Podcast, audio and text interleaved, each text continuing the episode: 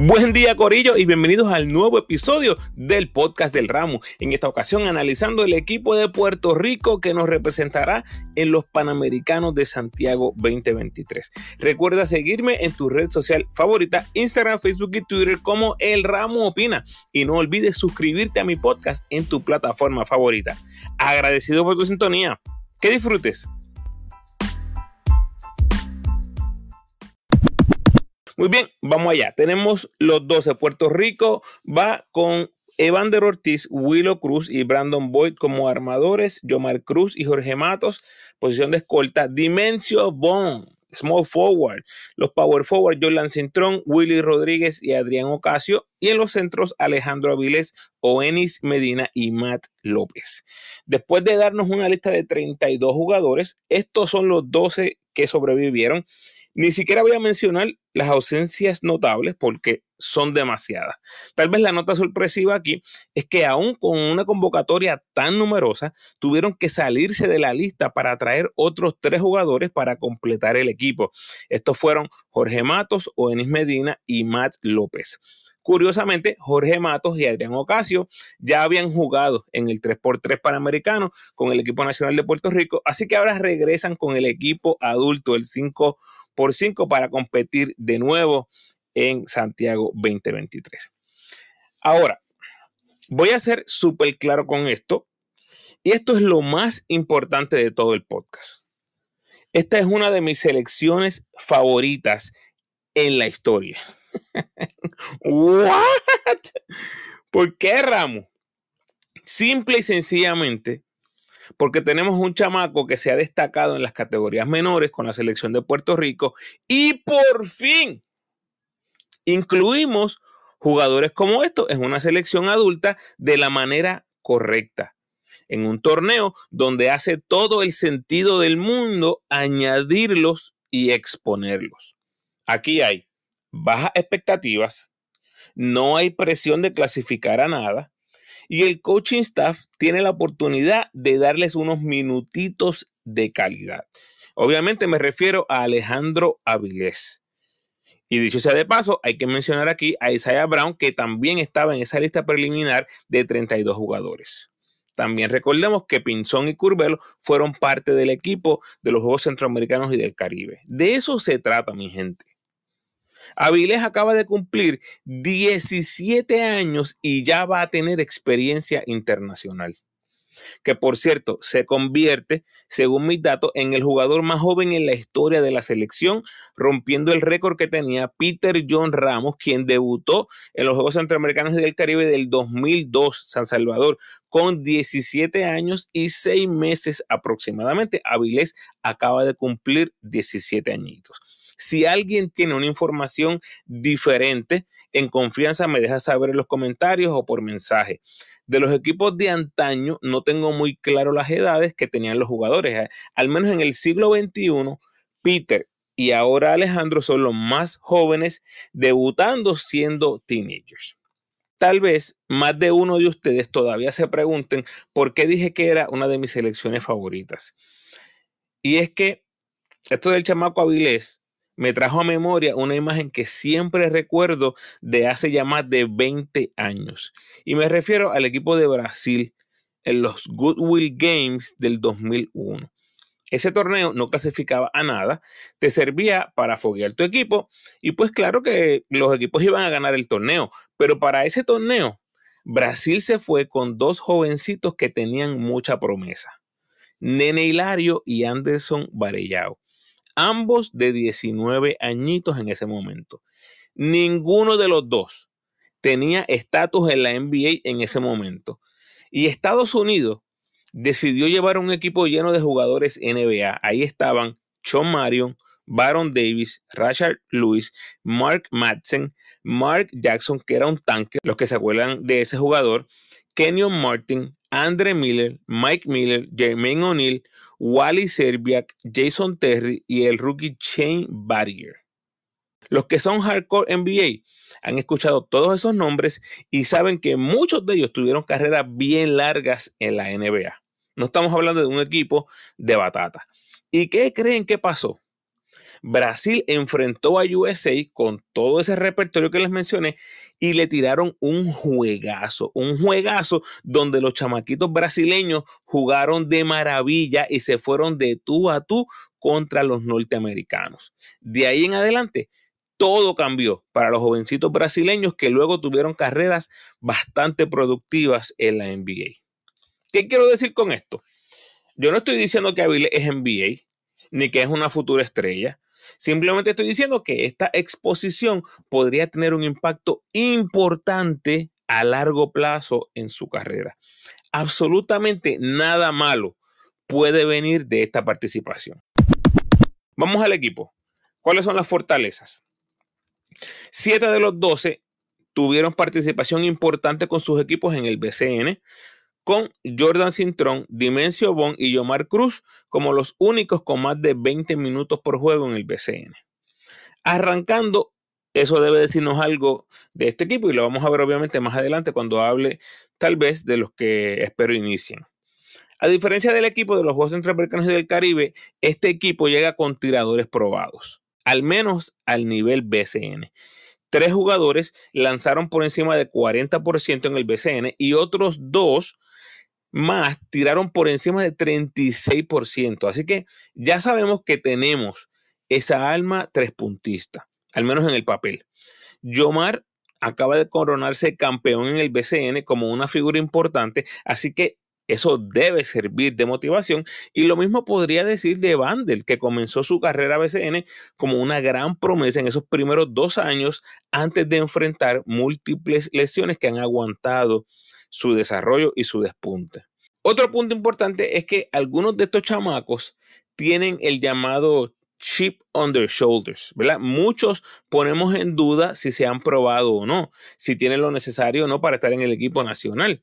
Y ahora tienen tremenda oportunidad en sus manos representando al equipo adulto 5x5 de Puerto Rico. Recordemos que ninguno de estos chamacos está activo en Europa. Yo creo que no han estado ni cerca.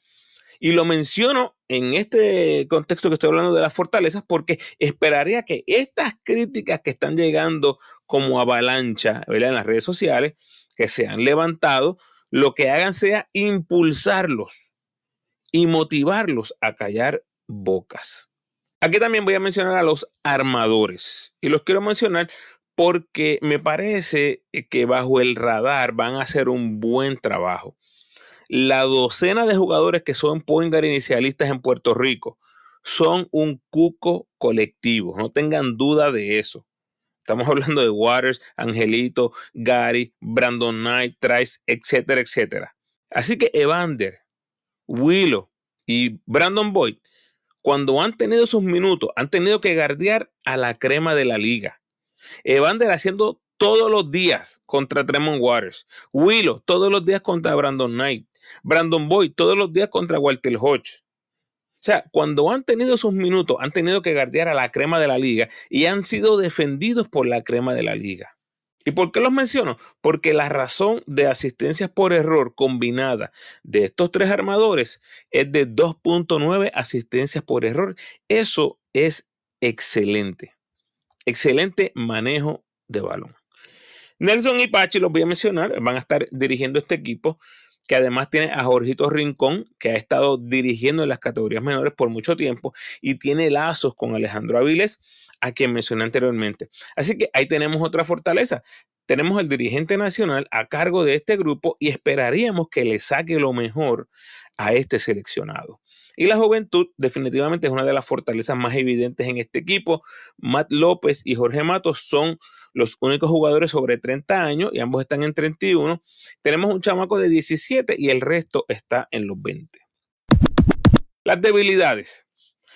Química, obviamente. Estos tipos nunca han jugado juntos, así que tienen bien poco tiempo para aclimatarse el uno al otro. Ocho debutan en la selección. Por lo tanto, aquí hay cero continuidad. No hay continuidad que valga en ninguna manera, ni el coaching staff ni con los jugadores. Solo tres repiten del equipo de los centroamericanos y del Caribe, que es algo positivo, pero lamentablemente es muy poco a mis ojos. Por lo tanto, será un gran reto establecer roles. Además, que la voz principal dentro del equipo también cambia. En los centroamericanos del Caribe era Cristian Dalmau, ahora es Nelson Colón, y eso nada más debe traer obvios retos al grupo. El tiro libre podría pasarnos factura, ya que no tenemos tantos tiradores bona fide, con Yomar Cruz siendo el único del equipo que lanza sobre 80% en el BCN. La presencia en la pintura me parece cuestionable, ¿verdad? Ninguno de estos jugadores es conocido como tipos defensivos que dominan la, defensa interior, ya sea por medio de bloqueo, intimidación o simplemente dominando los rebotes, ¿verdad? Ese, ese cuerpo físico. Así que ese va a ser un gran reto para nuestro equipo. Cuadro inicial, ¿qué veo? Obviamente no tengo idea porque no hemos visto ningún tipo de información de la federación, pero imagino más o menos que este debe ser el cuadro. Veo a Willow o a Evander comenzando en la 1, Yomar en la 2, Dimensio en la 3, Jordan Cintrón en la 4 y Willy Rodríguez en la 5 con Evander o Willow, ¿verdad? El que no empiece, el sustituto inicial y Matos, esos dos deberían estar entre los más que vean minutos del banco, pero hago hincapié en esto. Si han decidido incorporar al juvenil Alejandro Avilés, es imperativo que se le den minutos en este torneo. Es más, si fuera yo, lo pongo de inicialista desde el juego 1. No me importa la cantidad de minutos al final del juego, pero se le tienen que dar minutos reales a este chamaco. Llevar a ese muchachito para dejarlo comiendo banco no es correcto. Sería un disparate. Si un jugador como Matt López termina jugando más que Avilés, o un tipo como Ocasio, que ni siquiera está jugando 5 por 5, tiene un rol prominente, un rol más importante que Avilés, eso sí, quedarían ganas de llorar. Obviamente espero que no suceda. ¿Qué me intriga de este equipo? ¿Por qué debemos ver este torneo? Aunque no es el equipo A y ni siquiera sea el B, tampoco. Quién sabe si no es ni el C ni el D. Este torneo nos va a servir para ver el potencial de algunos de estos chamacos. En los Juegos Centroamericanos y del Caribe les mencioné a Capos, Pacheco, ¿verdad? A Curvelo. Ahora nuestros ojos están obviamente en Avilés. Pero en lo que a mí respecta, tengo a Dimensio Bon como la pieza principal. Hace poquito les compartí en mi podcast lo bueno, lo malo y el futuro de los cariduros y mencioné con frecuencia a Dimensio, a quien veo como una futura superestrella en el BCN. En este equipo, creo que sin duda alguna es el mejor jugador del equipo y es quien llevará la batuta ofensiva del equipo. El tercer jugador que les quería hablar es Ismael Cruz, por obvias razones. Algunos ya lo bautizaron como el mejor tres puntista del BCN y exigen que tenga un espacio en el equipo grande. Y bueno, pues aquí está la oportunidad dorada.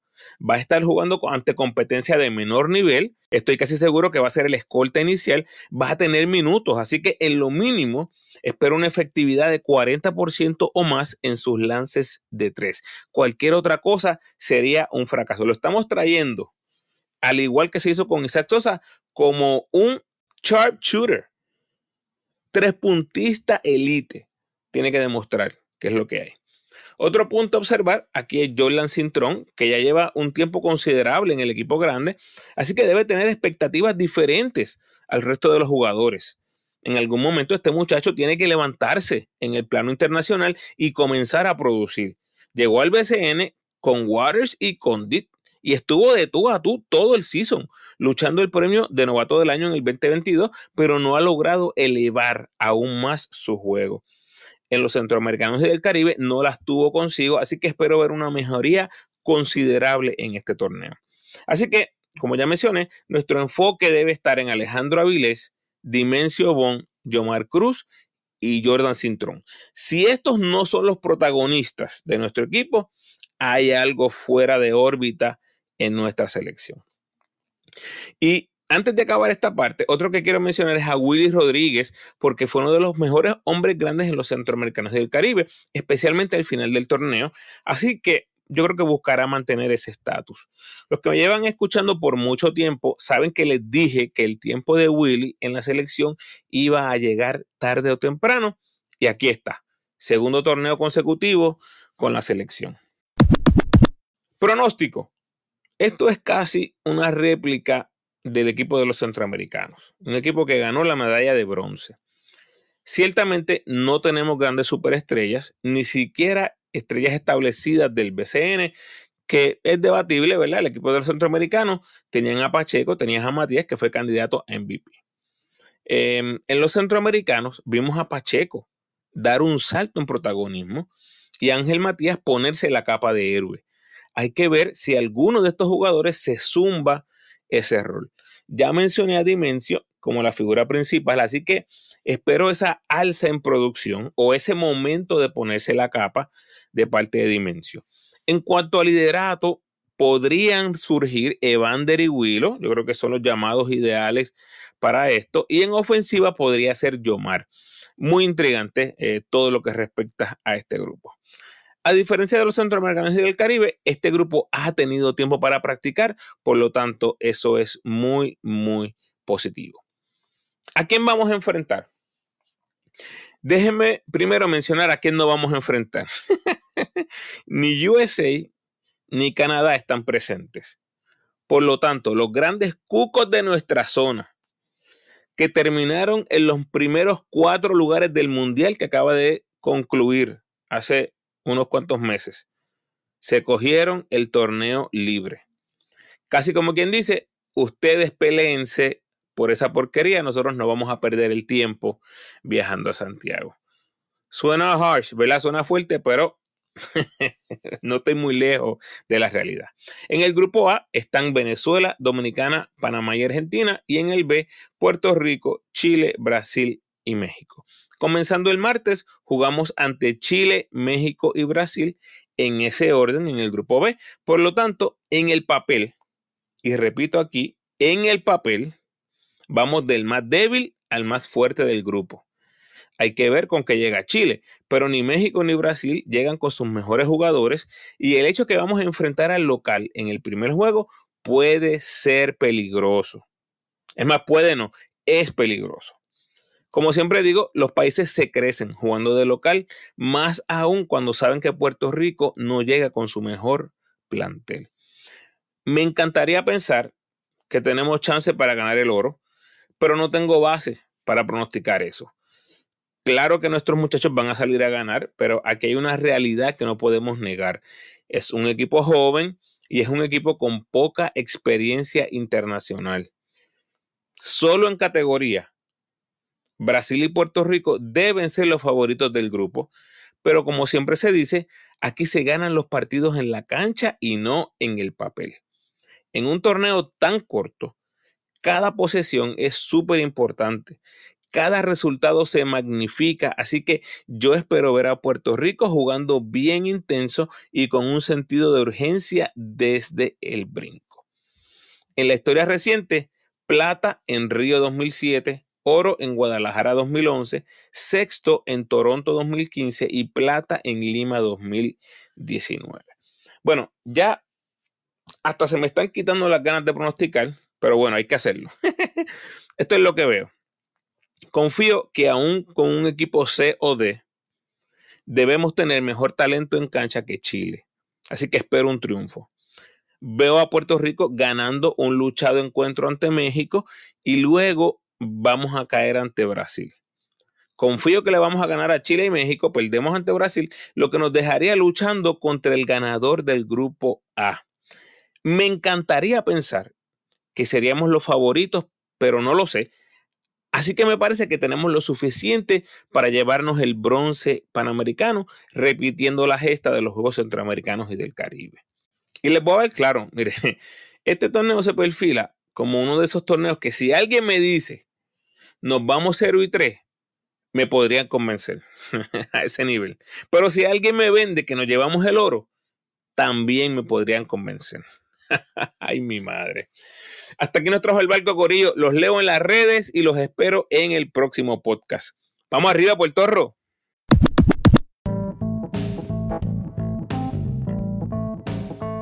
Gracias por sintonizar, Corillo. Por favor, ayúdenme compartiendo este episodio en sus redes sociales y con todos los fanáticos del equipo nacional que conozcas. Si estás escuchando el podcast por primera vez, por favor, date la vuelta por toda mi biblioteca de podcast donde encontrarás un manjar exquisito de análisis, listas curiosas y entrevistas que solo se puede disfrutar un verdadero fanático del básquet puertorriqueño. Si quieres seguir disfrutando de mi contenido, te invito a escuchar mis episodios más recientes. En el 207 está el resumen de los boricuas por el mundo para el mes de septiembre. En el 208 explico lo que serán las reglas del sorteo para el repechaje que se avecina y les explico en detalle uno de mis ejemplos. En el 209 y 210, los primeros episodios de la serie Lo bueno, lo malo y el futuro de cada equipo del BCN. Y antes de esos episodios, un fracatán de contenido del pasado mundial. Lo próximo, pues obviamente esperen mi cobertura de nuestro equipo panamericano, la cobertura más completa dentro y fuera de Puerto Rico, compartiendo con ustedes resúmenes de los juegos, data histórica, análisis y mucho más de nuestra selección. También viene por ahí el recap del mes de octubre de los boricos por el mundo y sigue la serie de lo bueno, lo malo y el futuro de los equipos del BCN. Te recuerdo cómo me puedes ayudar para que el podcast siga creciendo. Por favor, denme la mano con el rating y el review del podcast en la plataforma donde escuches. A los que me escuchan en Spotify, por favor, ese rating de 5 estrellas. Y a los que me escuchan en Apple, tienes la oportunidad de rankear mi podcast y dejarme un review. El rating te toma 5 segundos y el review de 30 segundos a un minuto. Así que si tienes el tiempo, gracias adelantadas. Puedes apoyar al ramo convirtiéndote en patrocinador del podcast y lo puedes hacer a través de Spotify for Podcasters con 10, 5 o 1 dólar al mes. Como siempre te invito a que te suscribas al podcast, déjame tu mejor review por favor y sígueme en tu red social favorita, Facebook, Instagram o Twitter. De nuevo, agradecido por tu sintonía.